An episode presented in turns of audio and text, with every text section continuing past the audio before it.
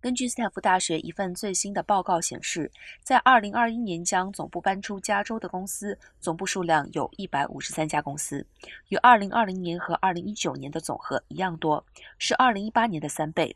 按县划分，洛杉矶县损失最大，失去了80个总部；旧金山在此期间损失了52个总部。在过去的三年中，加州失去了十一家财富前一千强的公司。这些公司的退出对于当前加州的经济产生了负面的影响。